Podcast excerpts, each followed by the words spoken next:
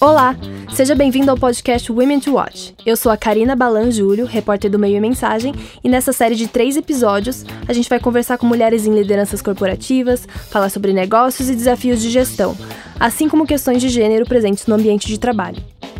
Oi, eu sou a Bárbara Saquichello, também sou jornalista do Meio Mensagem. E antes da gente começar esse episódio, é importante lembrar de onde vem o nome desse nosso podcast, o to Watch. Bom, o to Watch Brasil é uma versão nacional de uma premiação criada pelo Advertising Age, lá nos Estados Unidos. Todos os anos, desde 2013, o Meio Mensagem homenageia mulheres que estão se destacando em agências, anunciantes, veículos e outras empresas ligadas ao setor de comunicação. Nesse episódio, a gente vai falar um pouco dos problemas de gênero a serem superados por mulheres no mercado de trabalho e da importância de envolver homens nos debates sobre igualdade de gênero. Questões como assédio moral e sexual, a desigualdade salarial e o desequilíbrio na distribuição de responsabilidades domésticas são alguns dos fatores que muitas vezes afetam a vida profissional de mulheres e afetam bastante, né, Cá? Embora a gente saiba que muitas iniciativas já vêm sendo feitas para tentar corrigir essas desigualdades, os dados estatísticos mostram que a gente está muito longe de ter uma situação aí mais igualitária.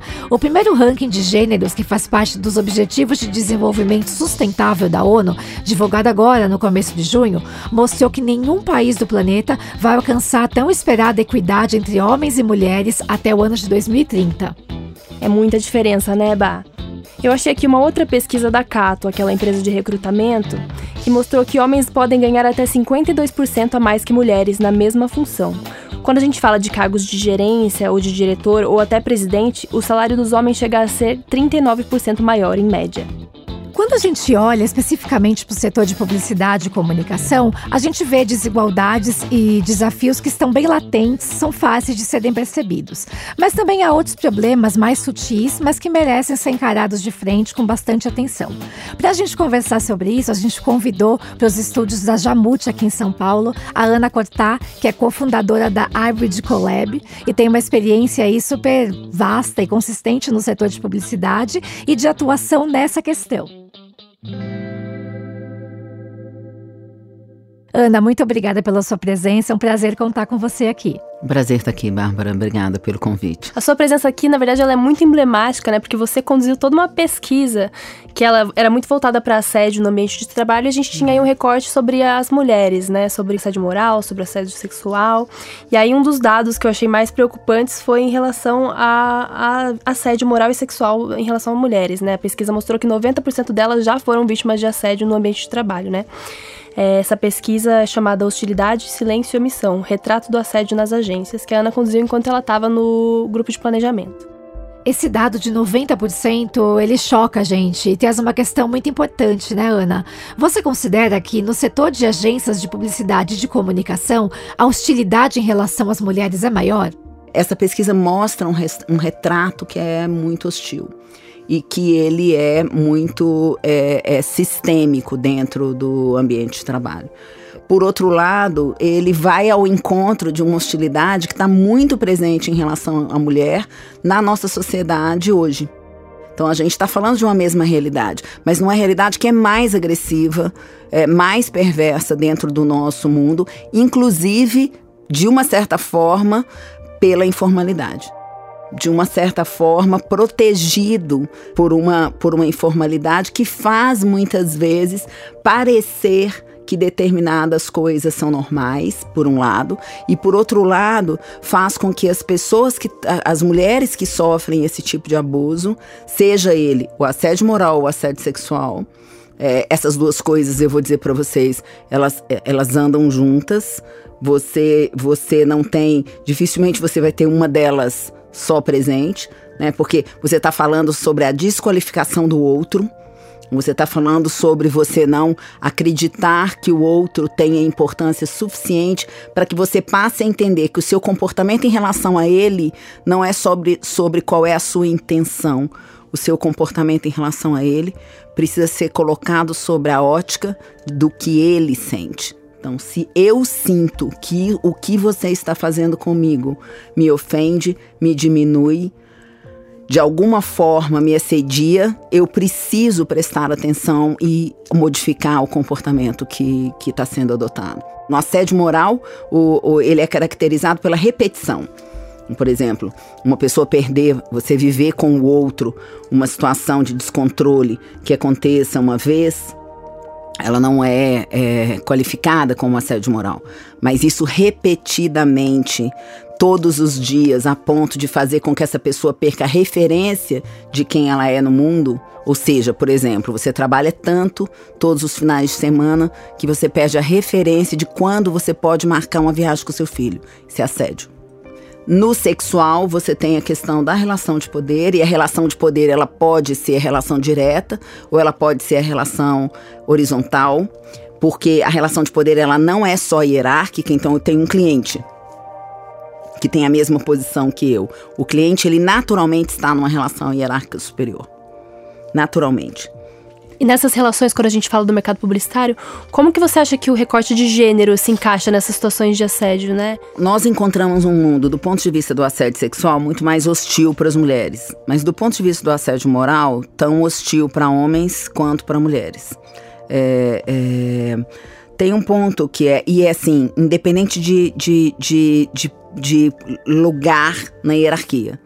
Por isso a gente chama isso de um ciclo perverso de hostilidade. A gente pensa muito pouco sobre isso, mas o ambiente de trabalho, nós passamos mais tempo no ambiente de trabalho do que nós passamos em qualquer lugar durante a nossa vida inteira. Até mesmo do que o tempo que nós passamos dentro da nossa casa. Então, na nossa, quando a gente é criança, a gente se, quando a gente é pai e mãe, a gente se preocupa muito sobre onde os nossos filhos vão estudar. A gente se preocupa muito pouco sobre onde eles vão trabalhar. E a gente dá muito poucas ferramentas para que eles sejam capazes de escolher onde trabalhar. A gente ensina muito pouco para ele, até porque a gente vive é, por um conjunto de fatores, né? Enormes. A gente muitas vezes escolhe o lugar que a gente vai trabalhar pela possibilidade de segurança e crescimento profissional e a possibilidade de, de dinheiro, ou seja, de, de, de, de ser reconhecido financeiramente. É, você não aprende que você precisa se perguntar qual é a crença, qual é o valor, qual é o método, qual é a, qual, sabe? Você não, não aprende a olhar para um conjunto maior de coisas. E o que acontece, e, e você vai vendo pessoas hostis serem promovidas sistematicamente, porque a gente tem uma lógica no mundo do trabalho que é muito bélica. Então, você tem tanto homens quanto mulheres vivendo situação de assédio, e você tem homens e mulheres assediadores, que são assediadores porque aprenderam assim por, por acreditar que é esse é o método. Como vários outros executivos da minha geração, mimetizei um comportamento. Várias vezes eu é, fui uma pessoa hostil.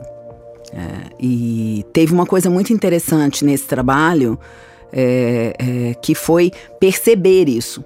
Porque falar sobre o assédio é necessário, porque é a forma que a gente tem de perceber que já assediou e que já foi assediado.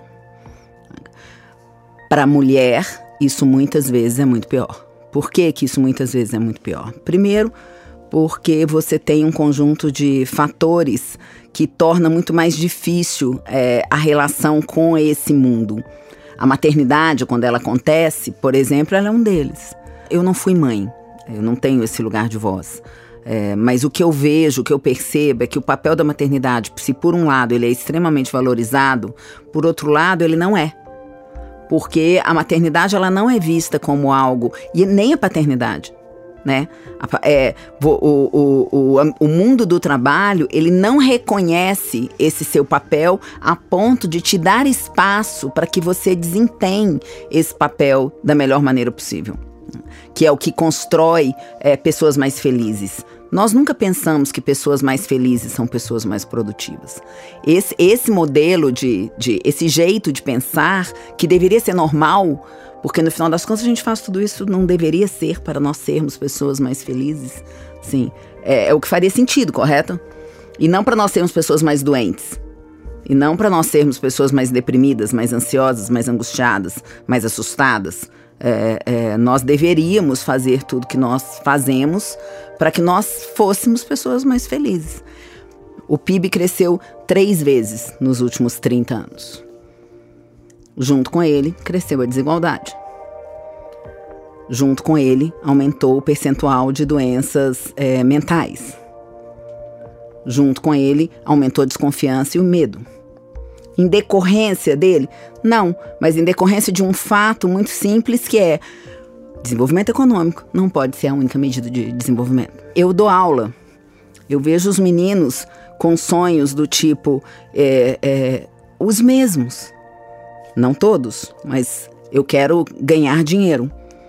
Queira algo antes, para que, o, que o dinheiro não seja a sua medida de desenvolvimento.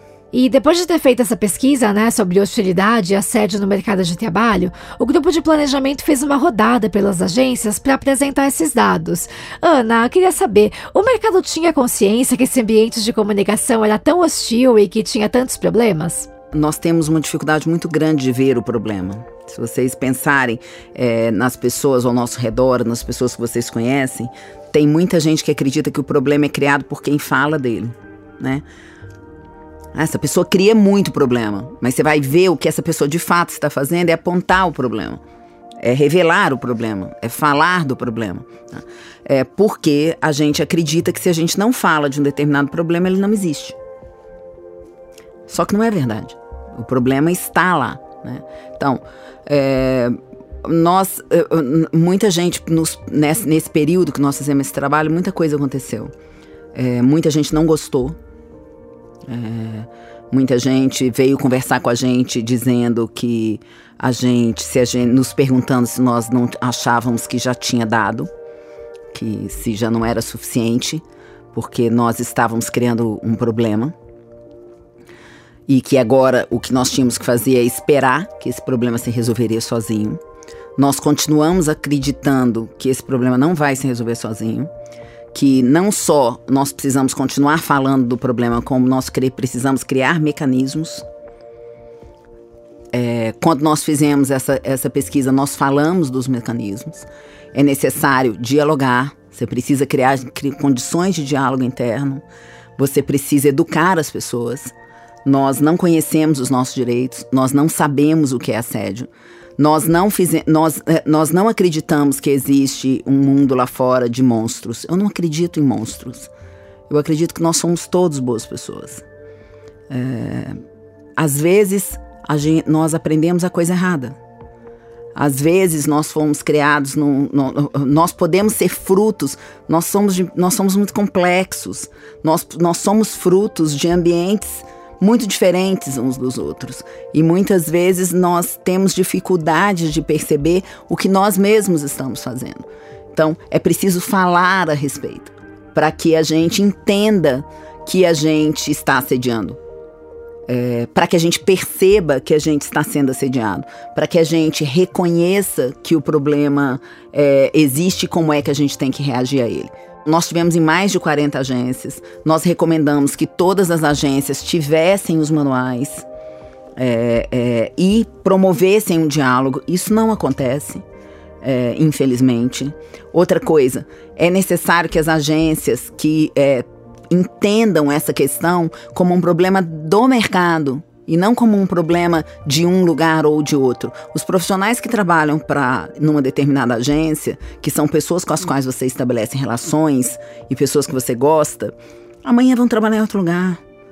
Você não quer um mercado saudável? Até hoje espero ouvir o mercado declarar tolerância zero ao assédio. Exatamente isso, né? E já agradecendo a presença da Ana, né, que também foi uma Woman to Watch, já, já faz parte dessa lista e compartilhou esses dados tão interessantes com a gente. Mas eu queria, para a gente finalizar, Ana, pedir para você, você falou muito da necessidade de mudança no mercado, né? E como que os profissionais, as profissionais, que são aí o objeto desse nosso podcast, que acabam sendo o elo mais fraco, como que elas devem se posicionar em situações de assédio, situações de sobrecarga, assédio moral, qual que é o papel correto, né? Como que a gente deve agir para tentar também, do ponto de vista de cada um, coibir essa questão toda problemática que a gente comentou? É, eu, eu, eu acredito que a gente não pode se calar frente a, a situações que envolvem é, injustiça, que envolvem intolerância, que envolvem preconceito.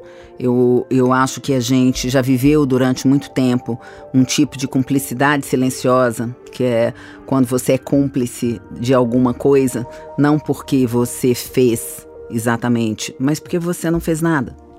Porque você é, colaborou para que aquilo fosse considerado normal.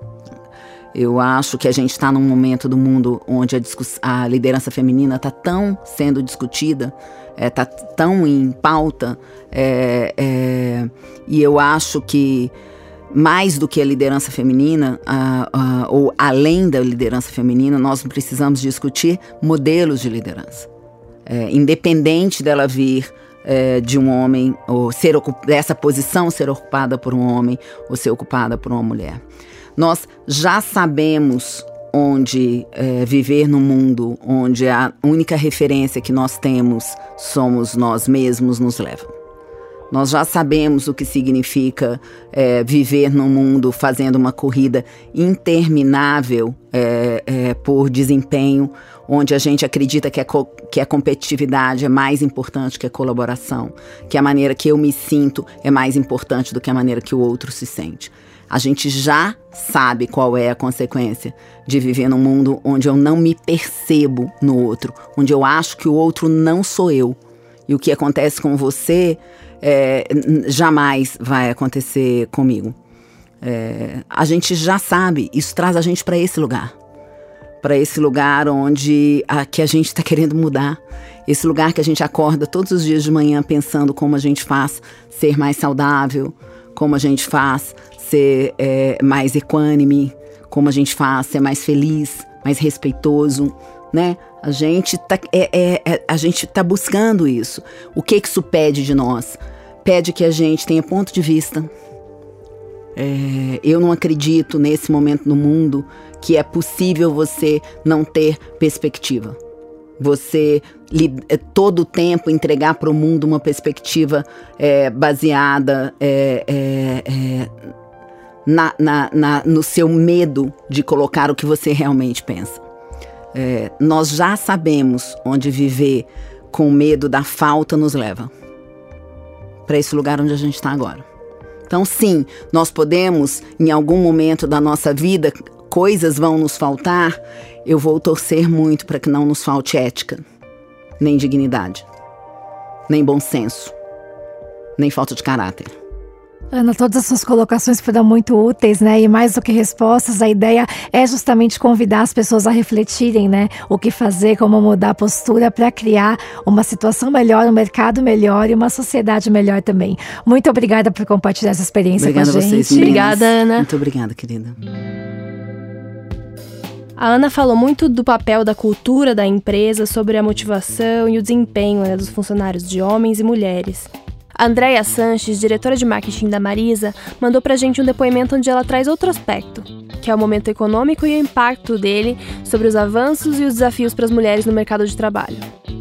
Quando a gente olha, por exemplo, para a formação educacional de homens e mulheres, a gente vê que as mulheres elas são maioria no ensino superior e que elas também têm uma taxa de frequência escolar um pouco maior do que a dos homens. Cerca de 73% das mulheres frequentaram o ensino médio, enquanto entre os homens essa taxa é de 63%. Então a gente vê que existe aí uma vontade das mulheres de ascender no mercado profissional, mas também esbarram no contexto econômico, afinal a gente está no momento de desemprego e tudo mais. Vamos ouvir o depoimento da Andrea então. Olhando o cenário, o movimento de ascensão profissional das mulheres ele está acontecendo. As organizações elas estão conscientes, as mulheres têm formação e preparo e a sociedade tem cobrado essa postura de valorização das mulheres. Né? Um exemplo disso, fora do ambiente corporativo, uh, é a discussão que a Copa de Futebol feminino gerou né? e, uh, e os impactos que, que causou. Mas, por outro lado, nós estamos num contexto aí de estagnação econômica e esse é o maior desafio para a continuidade desse movimento atualmente. É claro que há viés, ambientes mais receptivos aos homens, é, esse é um traço é, na nossa sociedade.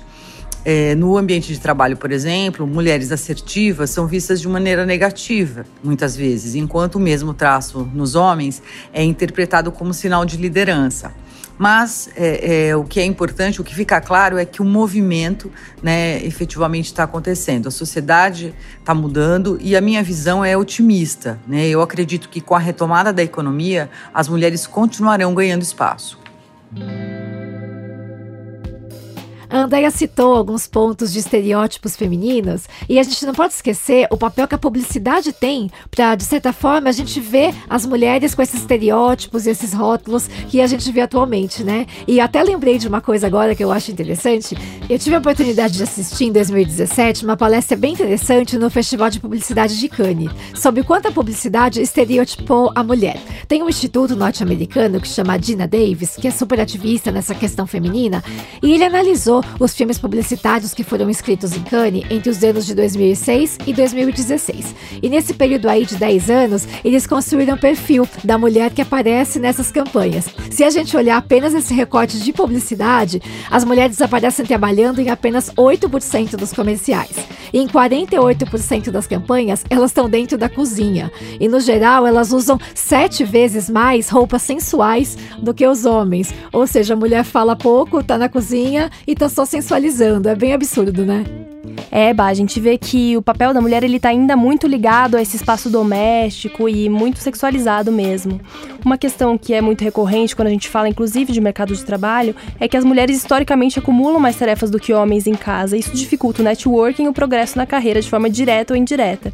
A gente vai ouvir aqui um trecho da Karine Rus, que é uma das fundadoras da Escola Elas, que é um programa de liderança feito só para mulheres, considerando todas essas particularidades culturais como recai a gente o maior cuidado dos filhos, então é muito mais difícil de fazer networking, principalmente porque os happy hours são feitos no final do dia, à noite, então essa mulher tem muita dificuldade é, de frequentar esses ambientes, porque recai ela o cuidado da casa, né, o cuidado do filho. Então, se é, por exemplo, seu filho está doente, provavelmente ela não vai performar tão bem profissionalmente, né, e vice-versa.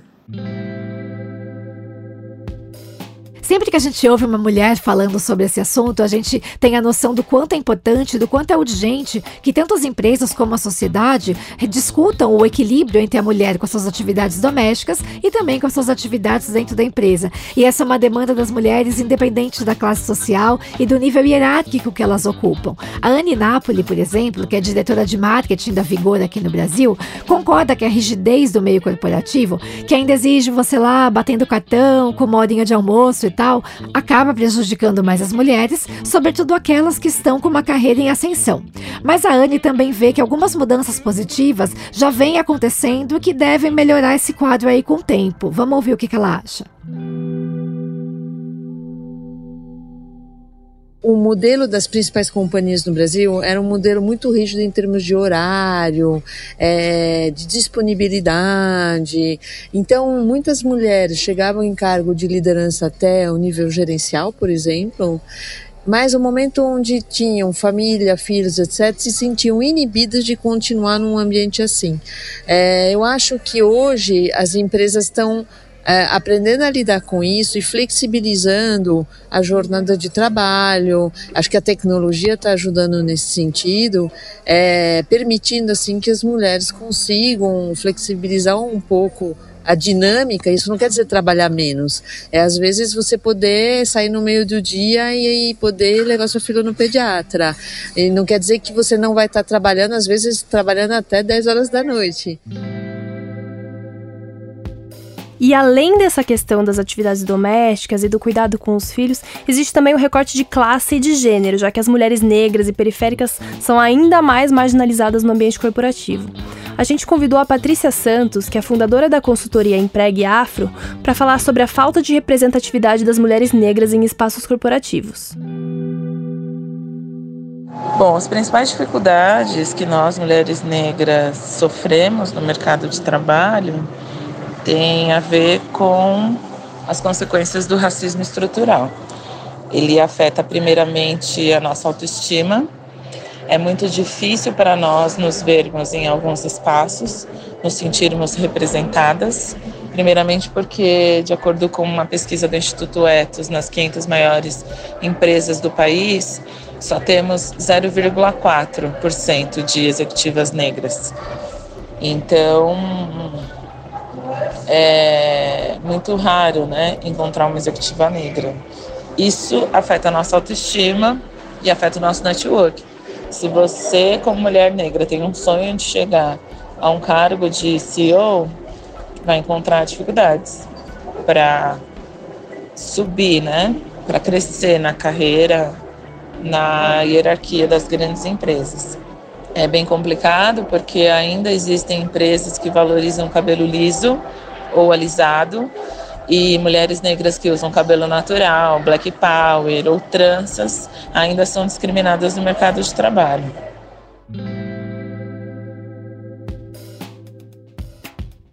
E Kai, todas essas discussões que fazem parte do movimento feminista, que a gente vem debatendo aí bastante, elas ainda acabam, claro, mais restritas aos círculos femininos. São as mulheres que levam essa pauta para o dia a dia e também para o mercado de trabalho. Mas a gente sabe que os homens são peças fundamentais para que as mudanças culturais e de comportamentos de fato virem realidade. E existe o desafio de engajar mais homens em torno desse assunto. E um dos homens que está empenhado em sensibilizar e chamar outros caras para discutir discutir essa questão é o publicitário Pedro de Figueiredo. O Pedro é fundador do projeto Memo, que procura reunir os homens para discutir questões de machismo e questões também relativas ao universo feminino e à desigualdade de gênero. Vamos ouvir o comentário do Pedro sobre como ele vem conduzindo esse assunto. Eu acho que um questionamento muito recorrente que a gente recebe vem do próprio RH, que na maioria das vezes é quem nos contrata, né? O RH questiona de como a gente vai conseguir de fato envolver os homens daquela organização nesse debate, né? nos serviços que estamos propondo ali. Porque é compreensível esse, esse, questionamento, porque na maioria das vezes os homens nem percebem que tem eles mesmos um gênero, né? Porque quando surge ali um e-mail ou alguma coisa assim falando sobre questões de gênero, o homem não se coloca dentro desse debate, porque ele entende que aquilo ali não é com ele. Então, é um questionamento super plausível e que se torna ao mesmo tempo, um dos nossos principais desafios, né? Que é envolver os homens nessa que, nessas questões de gênero, nas questões de masculinidade, fazendo com que ele perceba que ele não está ali para falar sobre o que a mulher deve ou, ou não fazer, mas sim para falar sobre si, para olhar sobre seus comportamentos, refletir a partir daí sobre as suas relações no trabalho e sobre as suas atitudes e atitudes dos seus colegas de trabalho, né?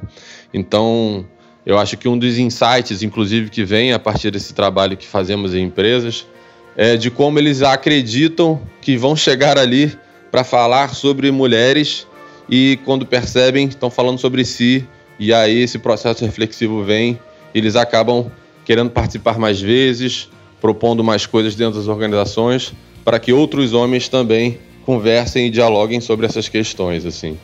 E é muito engraçado perceber, muito curioso, perceber que as relações que eles criam a partir desses serviços que promovemos acabam sendo relações bem distintas das que eles já possuem. Acho que a coisa mais legal é perceber que o ambiente corporativo acaba funcionando como um microcosmos da nossa sociedade, que muitos desses comportamentos que reproduzimos de uma maneira geral no ambiente de trabalho também acontecem, também são reproduzidos e às vezes até mais difíceis de serem lidados porque tem relações hierárquicas muito claras e tudo mais, o que dificulta talvez transpor essa barreira assim. Mas uma das coisas mais legais é perceber que há homens dentro das empresas e aí empresas desde mineradoras a agências de publicidade interessadas, homens interessados, independente do tipo de empresa, a fazer parte do debate, a olhar para si, a buscar reconhecer esses padrões e refletir sobre de que maneira dá para mudar esse comportamento. Um dos profissionais que participa das rodas de debate do Memo é o Renato Beralzir, também publicitário que está na área há 12 anos. Ele contou um pouco pra gente de como que foi o seu processo de reflexão, de como ele tem tentado olhar para si para mudar os seus comportamentos em relação a ele mesmo e as colegas no ambiente de trabalho. Vamos ouvir um pouco da experiência dele. Falando de atitudes machistas em ambiente de trabalho, tem uma que sempre vivenciei, são as piadas machistas. Eu sempre fui de fazer muita piada, é intrínseco do brasileiro fazer piada de tudo, de rir de tudo. Infelizmente, o que é mais comum é fazer piada diminuindo alguém, ou um grupo, ou determinado problema. E desde que comecei a fazer parte do grupo e refletir mais sobre o meu comportamento, tenho evitado ao máximo fazer, ou rir, ou mesmo participar de piadas machistas. E no ambiente de trabalho, piadas machistas ainda pode diminuir o trabalho de uma colega. Hoje tenho mais noção do que é comportamento que um comportamento que pode prejudicar uma outra pessoa. Mesmo que às vezes pareça que esse comportamento é inocente, que é só uma piada, presto mais atenção e penso mais antes de determinada situação, para evitar cometer esse tipo de atitude. Não acho que seja fácil mudar um comportamento quando você cresce ouvindo isso como parecendo que é normal. No mesmo, aprendi que o simples fato de conversar com outro homem sobre esses assuntos, sobre comportamentos e até assuntos mais pessoais, e ouvir a percepção de outro colega já me ajuda a perceber o que é certo e o que é errado pelo menos muito mais. E assim evitar de voltar a cometer esse tipo de atitude. É isso aí, primeiro refletir para depois mudar. Com essa mensagem aí a gente encerra mais um episódio da nossa série Women to Watch e para terminar a gente deixa uma recomendação de leitura inspiradora indicada por uma das nossas fontes. A Patrícia Santos da Empregue Afro sugeriu o livro Na Minha Pele do Lázaro Ramos e também Mulher Alfa da autora Cristiana Xavier de Brito. E como dica de filme, ela sugere Estrelas Além do Tempo. Obrigada aos ouvintes pela companhia durante essa última meia hora. Se você curtiu o nosso podcast, corre ouvir os outros dois episódios da série Women to Watch que já estão disponíveis online. Até a próxima!